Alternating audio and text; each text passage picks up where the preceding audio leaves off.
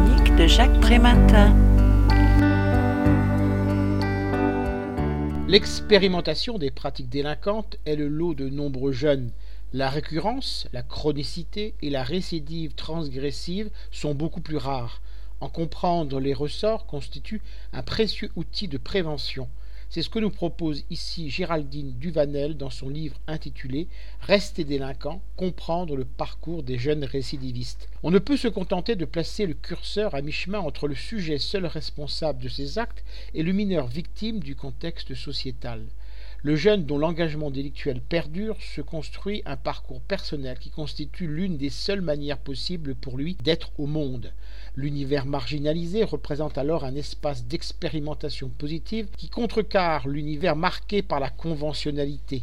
Il n'est pas un raté, un rebelle ou un impulsif, mais une star à l'image des vedettes dont les posters ornent les murs de sa chambre à l'idéal de la réussite scolaire, de l'accès au travail et de l'expérience professionnelle, il oppose la réputation, l'apparence et la mise en scène de soi par le verbe et la gestuelle. S'il prend des risques à tenter de quitter cette marche problématique mais attractive, s'impose très vite à lui la spirale de la désillusion, la répétition des ruptures de plus en plus pénibles à supporter et les échecs dévalorisants pour l'image de soi, l'âpreté et la brièveté des reconnaissances dans l'univers délinquant et la désaffiliation envahissante induite renforcent sa vulnérabilité, son isolement et son associabilité. Un ancrage dans le monde ordinaire devient possible dès lors où l'on peut peser sur son sentiment d'inconsidération et d'inexistence. Pour autant, de multiples facteurs freinent, contraignent, poussent, retiennent, soutiennent, effacent, dominent, valorisent, étouffent, menacent et légitiment cette insertion.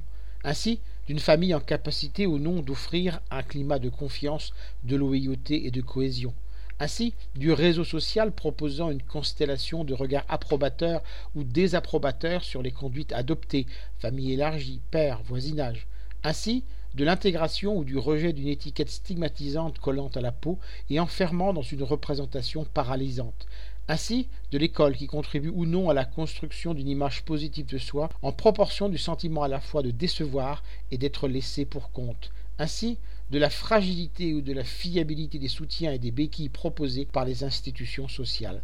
Réussir à contrer l'expérience de non-valeur et de non-désirabilité qui constitue le socle de la récidive et ouvrir sur un repositionnement identitaire, tel est le défi à relever.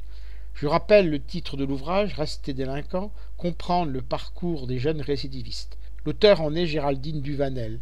Il a été publié chez l'Armatan en 2016 et est vendu 22 euros. Vous pouvez retrouver le texte de cette critique dans le numéro 1215 de Lien Social. Il est consultable sur le site du journal www.lien-social.com. Je vous dis à très bientôt.